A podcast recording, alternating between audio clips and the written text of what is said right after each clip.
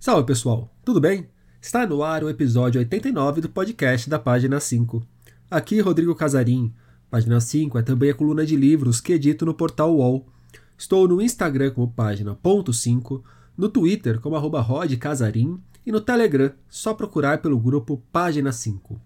Começamos hoje com palavras de Jorge Amado, ditas ali no começo da nossa redemocratização.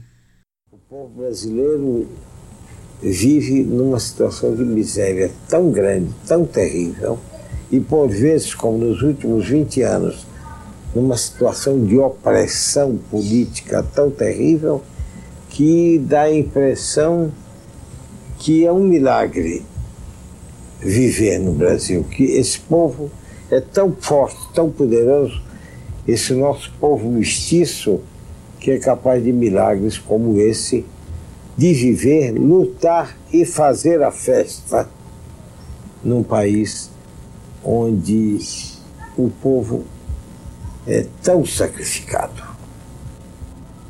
No entanto, eu sempre fui otimista em relação ao Brasil. Em qualquer momento, mesmo nos momentos de mais violenta reação, mesmo quando eu me vi preso, mesmo quando meus livros foram queimados em São Paulo e na Bahia, em praça pública pelo Exército, por militares daquela época, com ata, o que é mais impressionante, com ata. Eu tenho a ata da, da, da fogueira em torno de Capitães de Areia e de outros livros meus, no ano de 37. Mesmo então, eu sempre fui otimista em relação ao Brasil e ao povo brasileiro. E eu sou ainda mais nesse momento, quando depois de 20 anos, esse povo extraordinário conseguiu derrotar o sistema de ditadura militar, essa coisa abominável que acontece nos países da América Latina, as ditaduras militares, esses militares incapazes de governar, que sempre conduz o país à ruína, à fome, ao desespero. Agora nós derrotamos derrotamos esse sistema autoritário, esse sistema ditatorial e estamos noivando com a democracia. O que é um noivado belíssimo. Olha aí as eleições. As eleições que nós estamos vivendo neste momento, as eleições para prefeito das capitais, depois de 21 anos nós vamos votar pela primeira vez para prefeitos da capital, são a festa de noivado do povo brasileiro com a liberdade, com a democracia. Eu sou muito otimista. Eu acho que nós vamos para frente e nós vamos ganhar todas as batalhas e um dia esta riqueza toda no Brasil pertencerá não a um pequeno grupo de privilegiados, mas pertencerá realmente a todo o nosso povo. E nesse dia não haverá mais fome nem opressão.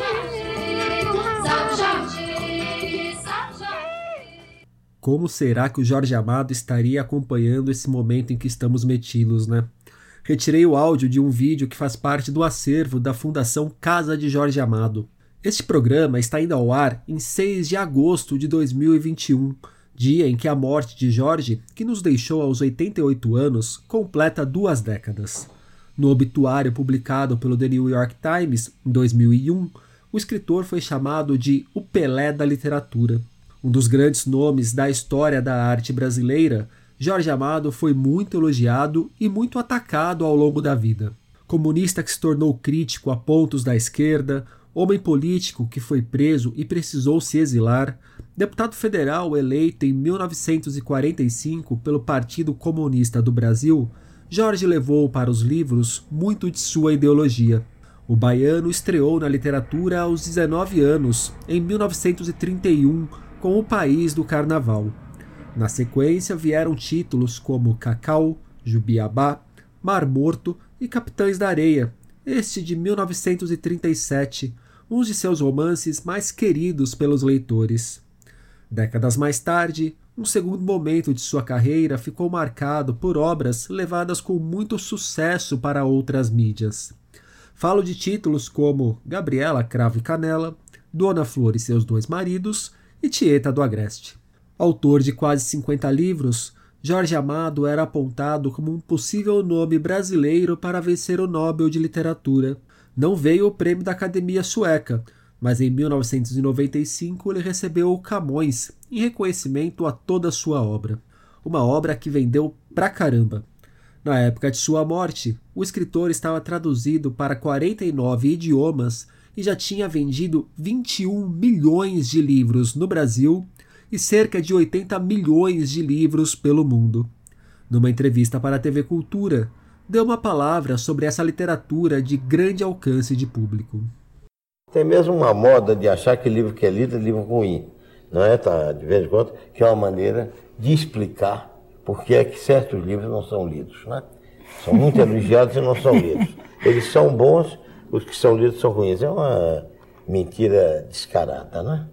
porque não há livro melhor no mundo do que Dom Quixote de Cervantes. Que vendeu. Vende tudo, né? Tudo. Os grandes livros, em geral, sempre vendem muito. Tem livros de pouca venda que são muito bons. Mas a grande maioria dos livros bons são livros de grande venda. Para bater um papo sobre a presença de Jorge Amado neste Brasil de 2021, convidei Josélia Aguiar, jornalista, ex-curadora da Flip, diretora da Biblioteca Mário de Andrade, em São Paulo, Josélia é biógrafa de Jorge. Em 2018, ela publicou Jorge Amado, uma biografia, trabalho que saiu pela Todavia e que lhe rendeu um jabuti. Na conversa, falamos também sobre caminhos para quem deseja dar os primeiros passos nos livros de Jorge Amado, de que maneira sua vida e sua obra ajudam a entender o Brasil atual e de como o escritor sempre buscou se distanciar de qualquer tipo de pedantismo. Josélia Aguiar, obrigado pela presença aqui no podcast da página 5. Josélia, 20 anos sem Jorge Amado, sem o Jorge Amado de corpo presente e com presença no debate público. Mas um autor do tamanho dele, mesmo após da morte física, a obra continua, o nome continua perambulando pelo imaginário dos leitores, permeando as discussões sobre literatura. Como que está o Jorge Amado hoje, 20 anos após a morte dele? É, obrigada pela conversa, Rodrigo. É um prazer é, falar com você e sobre o Jorge Amado. É, é uma missão, né, que agora eu vou ter. É, mas tem muitas outras pessoas bacanas também para falar dele. Não sou, apesar de eu ter feito esse livro recente, né, que teve uma certa repercussão, não, também não sou a única, né. É, sobre o Jorge Amado hoje, tem uma, uma, uma história muito interessante que até está no final do meu livro que é o seguinte, é uma previsão que ele fez, né, de que é, depois que ele morresse, as pessoas esqueceriam o nome dele pelo menos por 20 anos.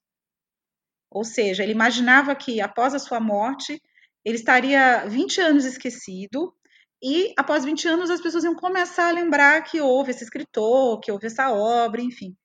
E isso não aconteceu, né? É, pouco depois da morte dele, houve a reedição é, dos livros dele por, né, por uma nova editora. Essa reedição foi acompanhada de novos estudos, né? É, o fato do, da coleção inteira, completa, estar tá à disposição, é, fez com que pesquisadores tivessem acesso e, e renovasse né, o interesse. Então, o que eu, eu, tenho visto, né, e já via enquanto eu fazia o livro, né, é que tem muito mais gente é, lendo Jorge Amado não só como leitor, leitor comum, né, leitor é, que, que lê por, porque que quer ler um livro é, para rir, se emocionar, como também tem aquele leitor mais especializado que está tentando estudar aí, é, seja aspectos do Brasil, seja aspectos da própria literatura de Jorge Amado a partir de seus livros. Então, é, tem mais gente, e eu acho que ele vive também um momento em que ele é, mais aceito, ele sempre, ele sempre foi aceito, né? É até sempre bom relativizar essas respostas. Ele sempre foi lido, ele sempre foi é, muito popular, né? Mas houve aquele momento ali, sobretudo entre os anos 70 e os anos 90, em que havia mais críticas, né? É, na imprensa, né? E na, na universidade.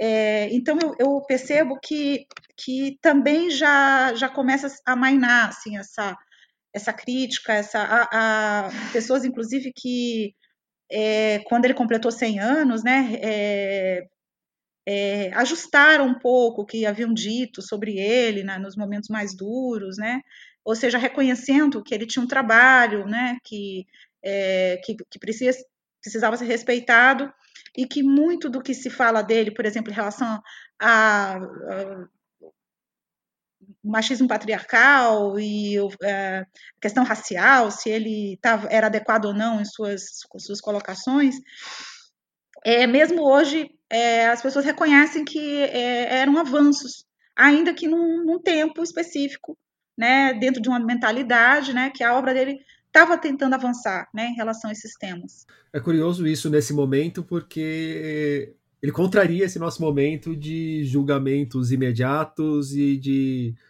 as consumações que acontecem nas redes sociais, na internet, né? Me parece que hoje a gente olha para a obra do Jorge Amado, a gente vê na obra do Jorge Amado pontos que podem ser problemáticos e a gente pode discutir esses pontos, mas não por isso a gente tem que invalidar a obra do Jorge Amado, tem que reduzir a obra do Jorge Amado, nada nesse sentido, né? A gente pode olhar para a obra e entender as contradições que estão dentro dela e as contradições do próprio Jorge Amado no tempo em que ele viveu. Sim, sim. E, e tem faltado esse entendimento de contradições no nosso mundo, me parece. Entendimento de contradições e também entendimento de que naquele momento ele estava avançando. É, hoje que a gente está, claro, avançando mais e até revendo, a partir de novas concepções, né? É, então a gente é, muitas vezes não consegue entender, ah, então ele era um atraso, atraso, não, mas ele era um avanço em relação a algo que era ainda mais atrasado, né? Então, é, para a gente lembrar, é, quem pega, começa a ler o Gabriela Caravo Canela, é, a, a, prime, a primeira coisa que é contada é a história do feminicídio, né? E, e, ele faz o livro, né, lembrando dessa história que ele tinha assistido quando ele era criança, que um coronel tinha matado a mulher porque ela, enfim, teria traído ele, enfim, e depois ele é condenado. Então, é a primeira vez em Léus que um coronel é condenado pela morte de uma mulher. Veja, é um livro que começa assim e termina é, com um marido, que é o, né, o Nassib, perdoando a Gabriela, aceitando que ela ali tinha, é, enfim, tinha as opções dela é, em relação ao corpo, etc. Que é uma, uma, vamos dizer, uma atitude bastante é, é, avançada, né? Você pensar que o Nassib, né? Ah, mas aí como ele ainda tem uma questão, né, de dos valores, né? Aí ele não vai casar com ela, vai ser um relacionamento aberto ali e tal, mas as possibilidades do Nassib. O livro é, é lançado em 1958. Nessa época ainda não tem divórcio. O divórcio vai acontecer nos anos 70. Então, assim, naquele momento, isso é, é um avanço, é uma coisa que vai perturbar as pessoas, né, no, no, sentido, no bom sentido, né, perturbar quem vai ler, as pessoas mais conservadoras vão ler, enfim. É isso, a gente tem que entender que aquilo, que aquilo era um, uma, um avanço.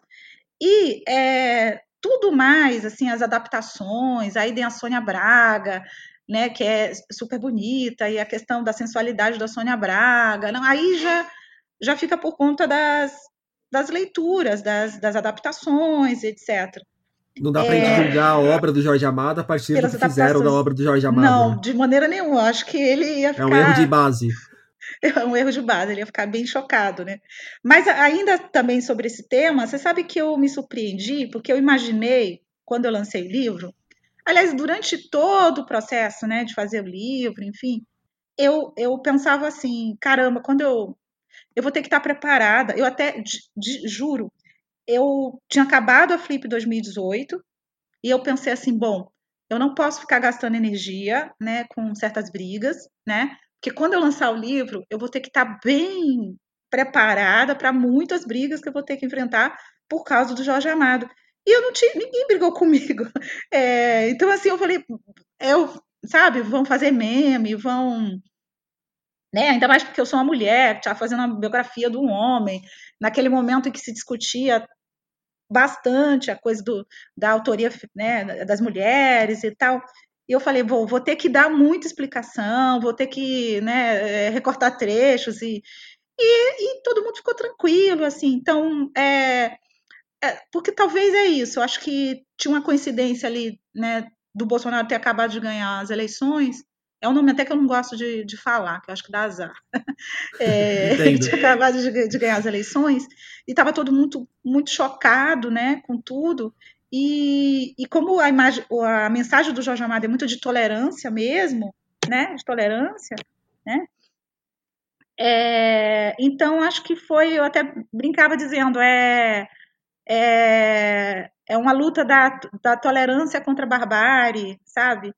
É, o Jorge Amado é a, é a, luta da tolerância contra a barbárie. E, e, é o que a gente não, não lembra, né? Que a barbárie também não é somente dos dos ultraconservadores, né? A barbárie também, às vezes, é dos nossos colegas de esquerda, né? Uhum. Por que, que você resolveu biografar o Jorge Amado?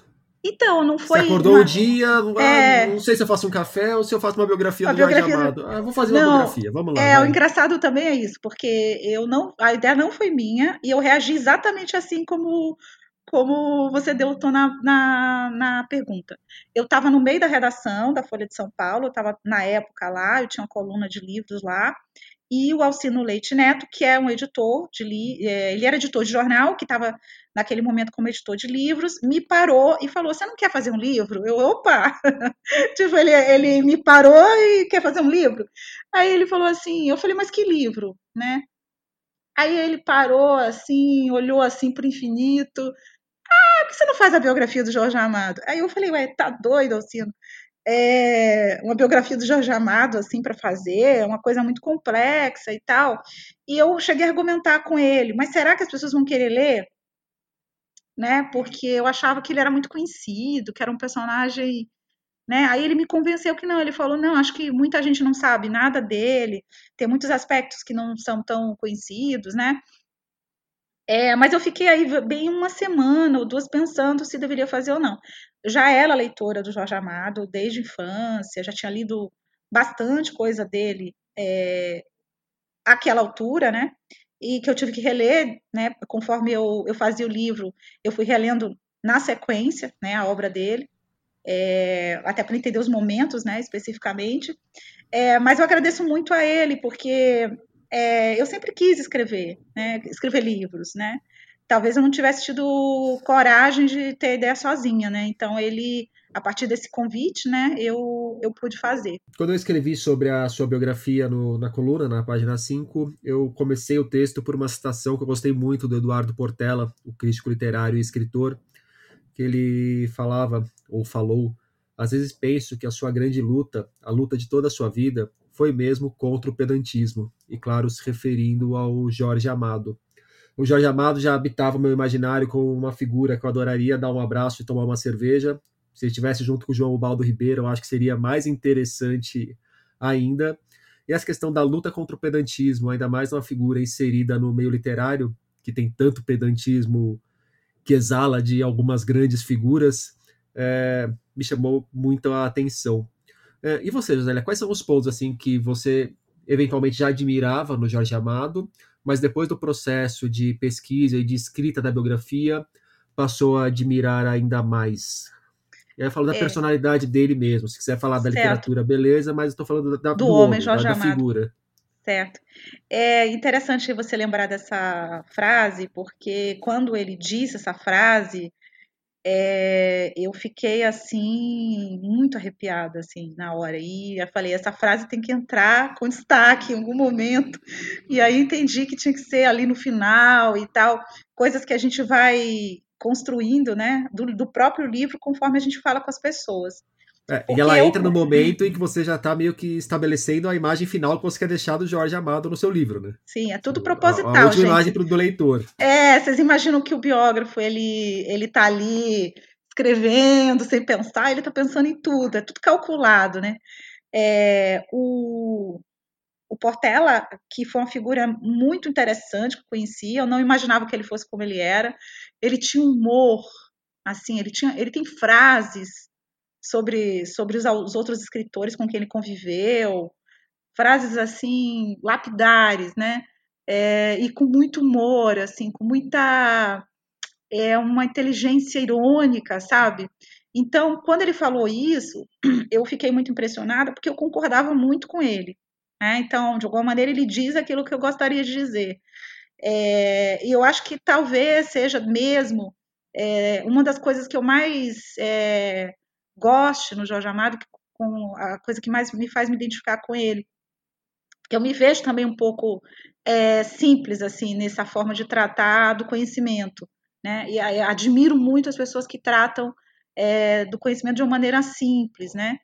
É, então isso eu acho, eu adoro, assim, a, a, acho assim que ele no fundo é, sabia que isso nele era diferente em relação aos outros, né? Porque ele sempre teve cercado de muitos escritores, né? Sobretudo aí nos anos 30, 40, é, que tinham uma certa imagem, né? Que cultivavam, né? Uma certa imagem de ser escritor e como falar e como escrever cartas, né? E aí ele foi é, é, deixando tudo muito mais coloquial, né? Tudo mais é, ele se concentrava muito no que ele achava era importante, né? É, Estou falando, é, pensando aqui que ele gastava mais tempo dele escrevendo os livros que escreve, ele escrevia muitas cartas, mas eram cartas escritas como quem está, sabe, falando no telefone, certo? É, não eram cartas assim super bem escritas no sentido de transformar aquilo num, numa obra. É, então, toda, todo o approach dele, toda a forma dele de se comunicar com as pessoas é assim, é muito coloquial, né, muito é, simples, direta, né? Então, essa, essa, essa, esse é o homem, né? E, e sempre muito agoniado também, assim, ele não gostava de perder tempo, isso me chamou muito atenção, é, porque isso também tem a ver com é, com a forma dele é, se comunicar por cartas. Eu tive que ler muitas cartas do Jorge Amado, né? Então, assim, ele começava o dia, aí ele despachava, e aí ele, na verdade, começava o dia, escrevia, depois ele despachava com a secretária, respondia muitas cartas.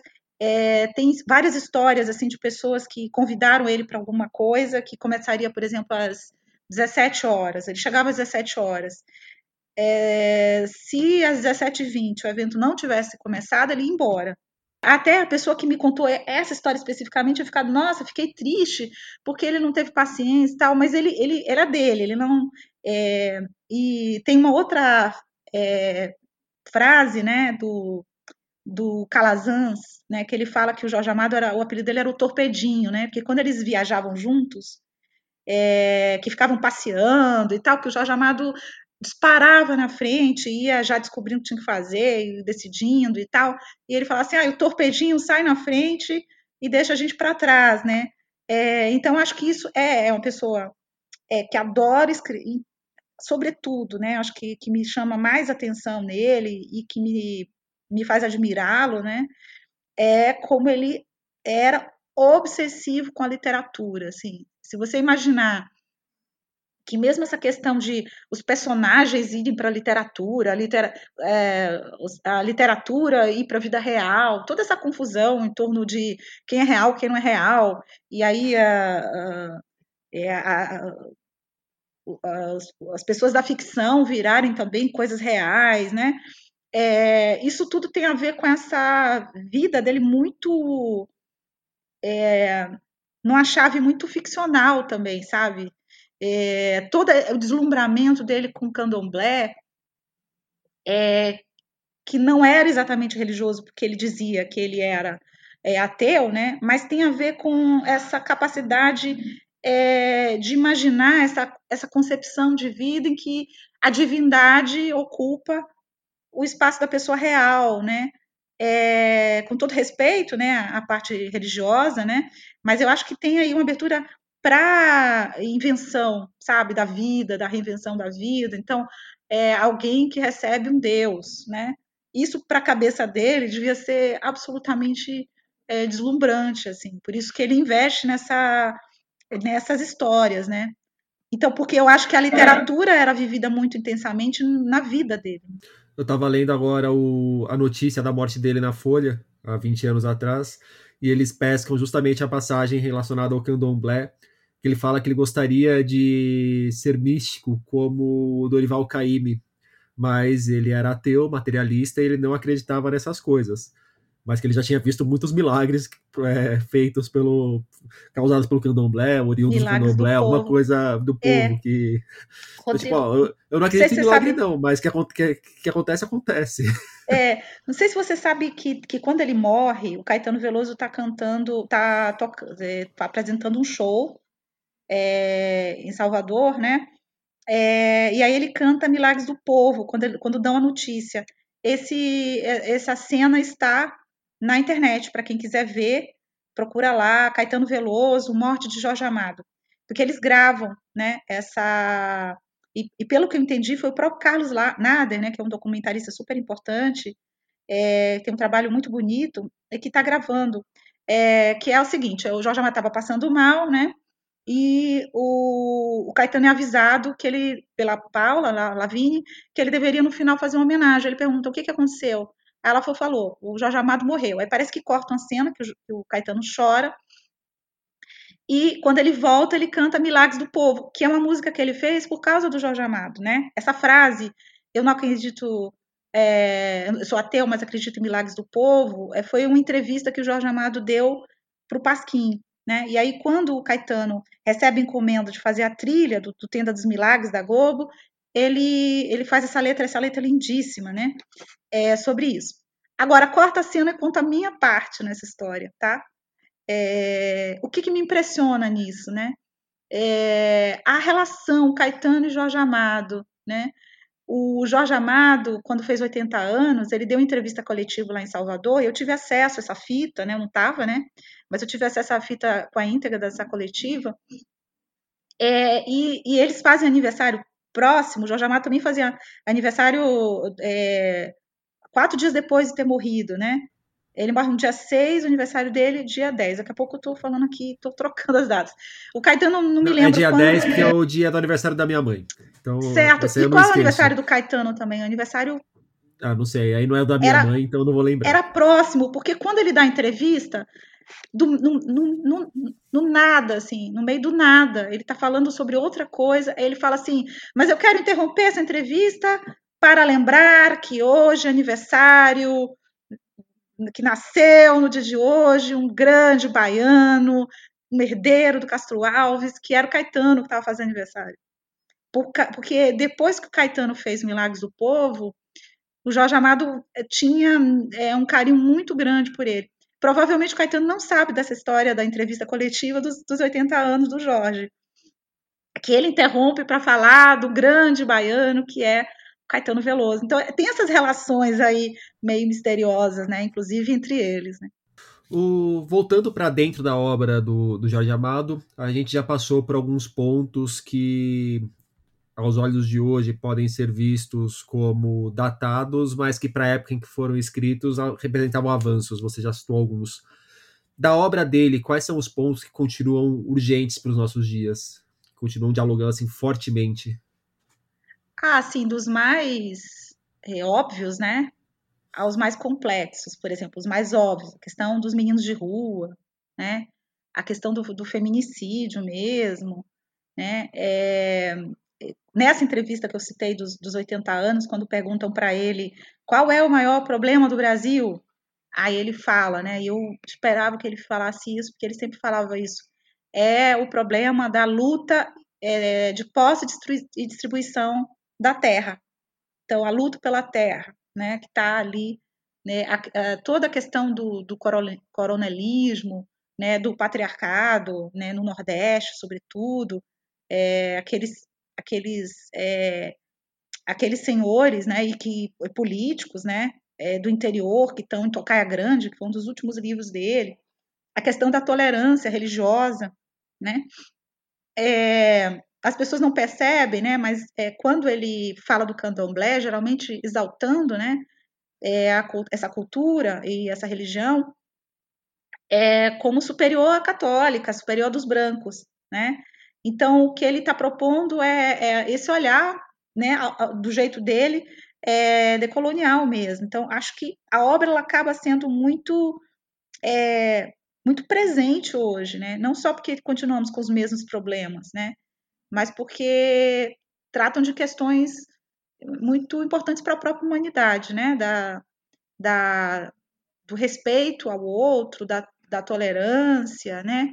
É, e da tolerância mesmo, né? Não é a tolerância apenas com as pessoas que são iguais a nós, né? Assim fica fácil, né? É, então eu acho que tem essa atualidade, né? que tem a ver de novo né, com a questão de que a literatura e vida estavam muito próximas. Então, ele levava as questões que o incomodavam como homem para a literatura, né? Eram todas questões muito da, da experiência humana, né? E por isso, muitas vezes, é, se dizia que faltava, por exemplo, psicologia aos personagens, enfim. É, ele se concentrava é, em outras dimensões mesmo, dessa, dessas histórias, né? Para quem estiver nos ouvindo e quiser começar a ler o Jorge Amado, quais são os primeiros passos que você aconselha, Josélia? Bom, se a pessoa é, é jovem, super jovem ainda, eu acho que Capitães da Areia é uma porta de entrada bem, bem bacana, assim, é, é eu sei que os adolescentes se identificam muito, né, e não foi um livro que eu li na adolescência, é um livro que eu li na adolescência que eu adorei, assim, foi o Terras do Sem Fim, que eu acho que é um livro bem bem interessante para quem quer começar a ler o Jorge Amado, é uma boa entrada também. É, e, e, uma história adulta já, enfim, mas enfim, na época ali é, adolescente. É um livro curtinho e que todo mundo adora e muitos consideram a obra-prima dele, é o Quincas Berro d'Água, é uma das novelas de Os Velhos Marinheiros. E se a pessoa tiver com Os Velhos Marinheiros na mão, o volume né, completo, eu recomendo ler a segunda história, que é do Capitão Vasco Moscoso do Aragão, que é a minha preferida. É o, é o meu livro preferido, na verdade, Os Velhos Marinheiros. É, e Dona Flor é super interessante, né? É, acho que um desses livros aí pode ser o primeiro, a porta de entrada. Legal. É, na sua biografia, a história do Jorge Amado ela vai mostrando muito do, do Brasil rachado. Hoje a gente está num Brasil estraçalhado, mas o Jorge Amado pegou o Brasil rachado ali da década de 30 e 40 estraçalhado e com o fantasma do comunismo servindo de desculpa para muita coisa. Pegou o Brasil rachado da ditadura civil-militar, que começa em 64 e vai até 85, com o fantasma do comunismo servindo de desculpa para muitas atrocidades da, dos reacionários. E ele teve que se exilar, ele foi preso, os livros dele foram queimados, a história do Jorge Amado ela também nos ajuda a compreender muito desse momento no qual estamos vivendo, né? É, a gente não chega nesse Brasil de 2020 por acaso, a nossa história nos conduz a isso, e parece que é uma história cíclica que vai voltando a um ponto de, de ruptura, de cisão, e uma cisão cada vez mais forte, cada vez mais drástica. Não sei se é porque agora eu que estou vivendo a cisão, e na hora que a gente está no livro de história parece que é tudo mais tranquilo, porque já passou geralmente. Pois é, o que, que aconteceu? Conforme eu fazia o livro, eu fui aprendendo muito sobre história brasileira, né?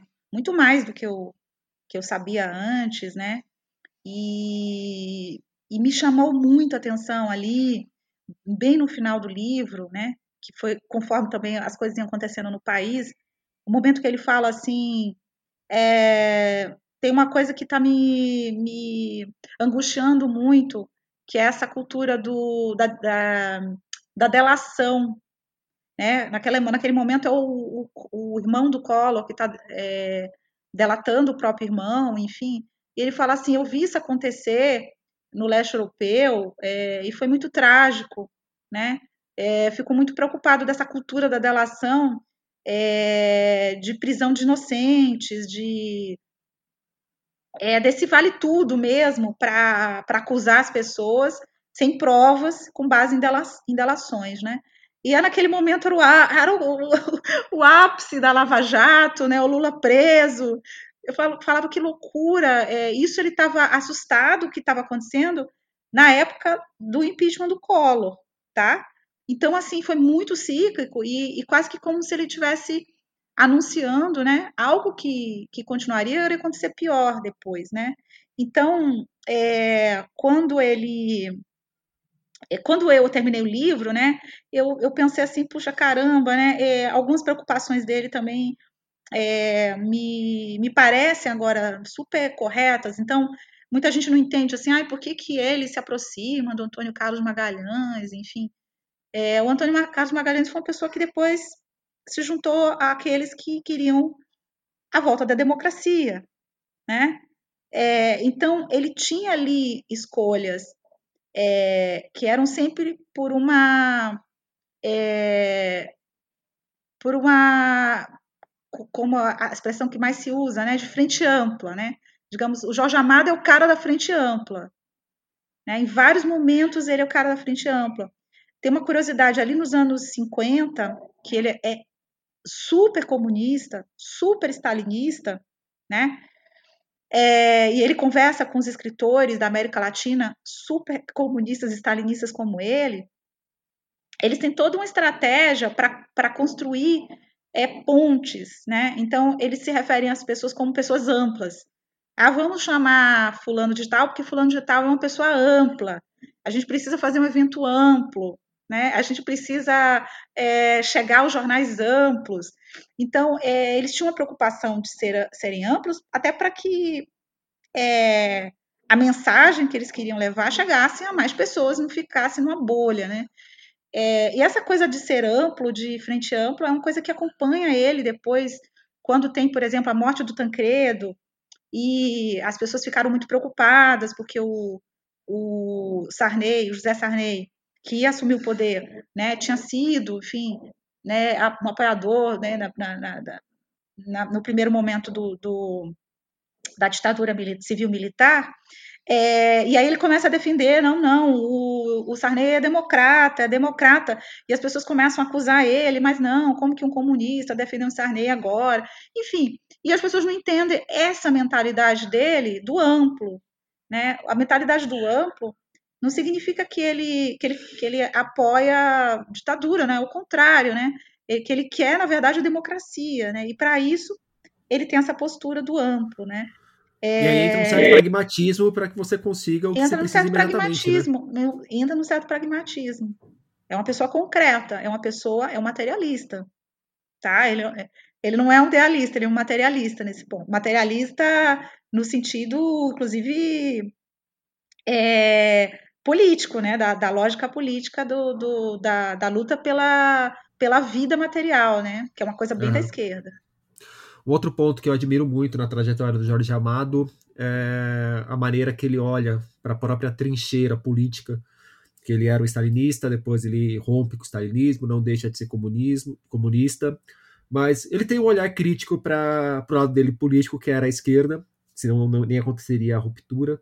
Isso aí me lembra muito também a maneira como George Orwell se relacionava com o socialismo, que sempre se colocou como uma pessoa socialista, mas que não é porque era socialista que ia deixar de olhar para os problemas do, do lado dele da trincheira. O Jorge Amado foi um cara bom em certo ponto de fazer a própria a própria autocrítica, uma redundância, mas fazer a tal autocrítica, né?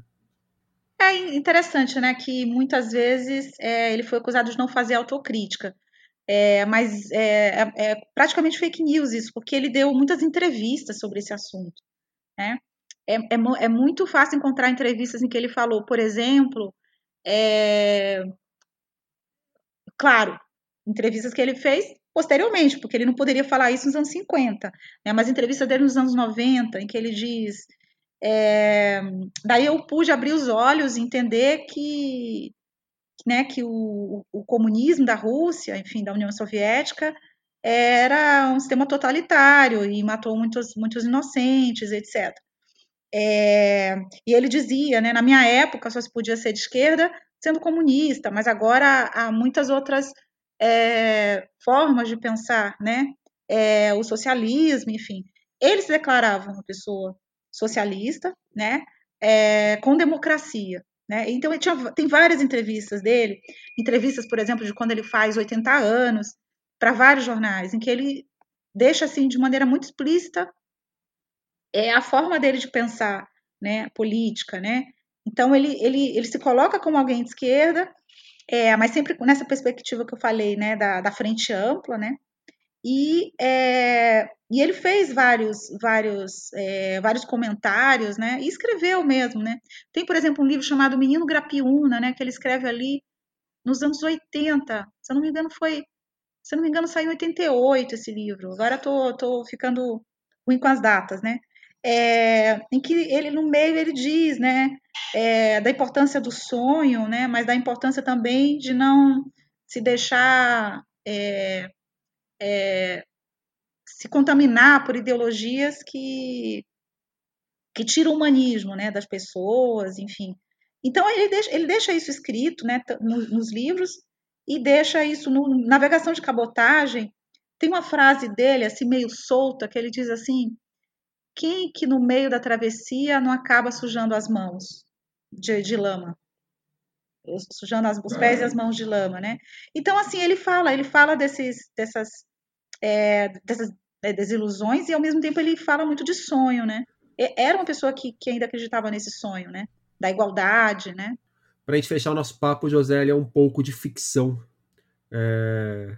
Aquela pergunta impossível de ser respondida, mas que as pessoas gostam de ouvir a resposta. Como que estaria Jorge Amado neste Brasil de 2021? Bom, como ele já tinha visto de tudo. Ele ia estar é, de saco tá... cheio, ele ia falar, ai, de novo isso, é, não acredito, de não novo, mais, terceira não vez. acredito, eu avisei, eu avisei, né, eu avisei. É, ele, ia, ele não ia estar surpreso, né, eu acho que ele ia estar se posicionando, né, muito contra o Bolsonaro, é, sem dúvida disso, é, inclusive a Paloma Amado, né, quando o Bolsonaro venceu, enfim, ela se posicionou muito contra o Bolsonaro. É, ela não falava em nome da família nem em nome do pai, mas é, eu acho que dá para entender que, é, que era, era, o posicionamento dele. É, e ele, é, muito provavelmente, ele teria ficado, assim, quase certeza, né, é, feliz com, com o que a gente vê hoje, por exemplo, nas universidades, de, de é, por causa da política de cotas, né, de ter muito mais é, doutores, mestres e doutores, mulheres e homens negros, eu acho que isso deixaria o Jorge Amado é, feliz, assim, de imaginar que é aí, por aí, né, é por aí que a gente é, consegue materialmente né, essa mudança. Né. José Aguiar, muito obrigado pelo papo. Eu que agradeço, Rodrigo. No meio do papo, a Josélia falou sobre o show que Caetano Veloso fazia no dia em que Jorge Amado morreu. O momento em que o músico homenageia o escritor é mesmo muito bonito. Então, para fechar, ouçam as palavras de Caetano e um trechinho de Milagres do Povo, cantada naquela noite de agosto de 2001. Isso, isso é a festa do meu aniversário e é a festa da vida de Jorge Amado. Porque concluiu-se ontem a vida de Jorge Amado.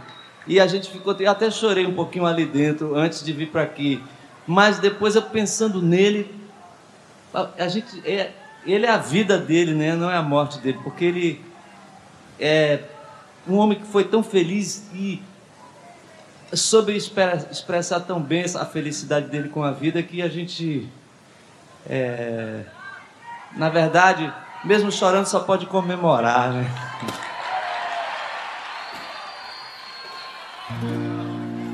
Quem é ateu milagres como eu, sabe que os deuses sem Deus não cessam de brotar, nem cansam de esperar, e o coração que é soberano e que é Senhor não cabe na escravidão, não cabe no seu não, não cabe em si de tanto sim, e é pura dança e sexo e glória, paira para além da história. Hoje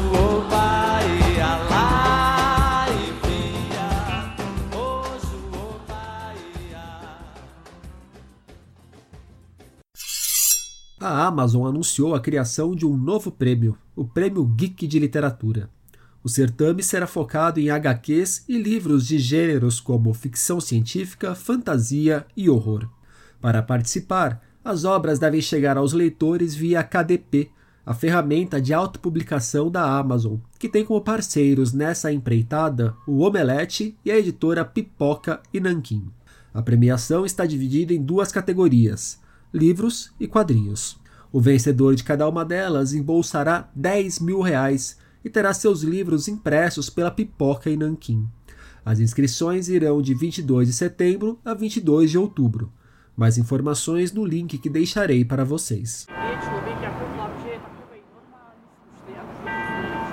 Uma obra sobre as coisas que precisam colapsar, que precisam deixar de existir.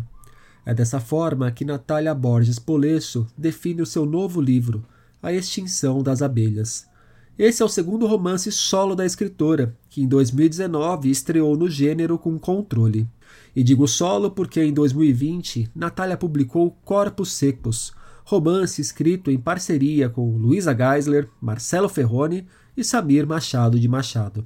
O nome da Natália ganhou bastante força em nossa cena literária em 2016, quando levou o Jabuti com o livro de contos Amora. Vejam só o que ela fala sobre a extinção das abelhas. Então, A Extinção das Abelhas é um livro é, que se divide em três partes.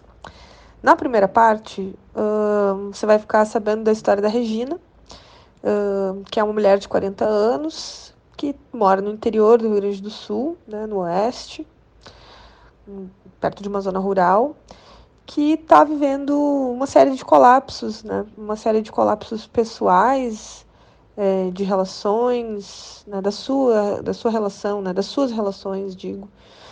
E e do mundo também, né? Colapsos econômicos, é, ecológicos, sociais. Então a gente acompanha a história da Regina por alguns dias. É, é uma história não linear da Regina. Nesse primeiro capítulo a gente também vai acompanhar a história da Guadalupe, que é a mãe da Regina. São dois eixos temporais.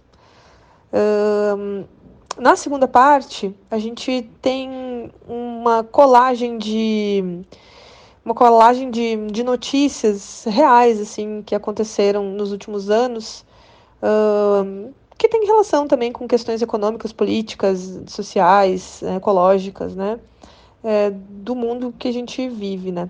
É, esse, essa, essa parte, ela é construída como se fosse uma narrativa do colapso mesmo, né? Tem uma voz que vai ali tentar uh, imitar um pouco a Regina, mas essa voz dessa colagem de, noticiosa, né? E uma terceira parte que é a história, então, de quando, é, digamos assim, uma história conciliatória é, de um grupo de mulheres que se encontram nesse fim do mundo para tentar passar por ele. Eu acho que a extinção das abelhas é sobre isso. É sobre coisas que precisam colapsar é, coisas que precisam deixar de existir, coisas que a gente precisa compreender e, e passar por elas né? no, no coletivo. É isso. A Extinção das Abelhas, de Natália Borges Polesso, sai pela Companhia das Letras.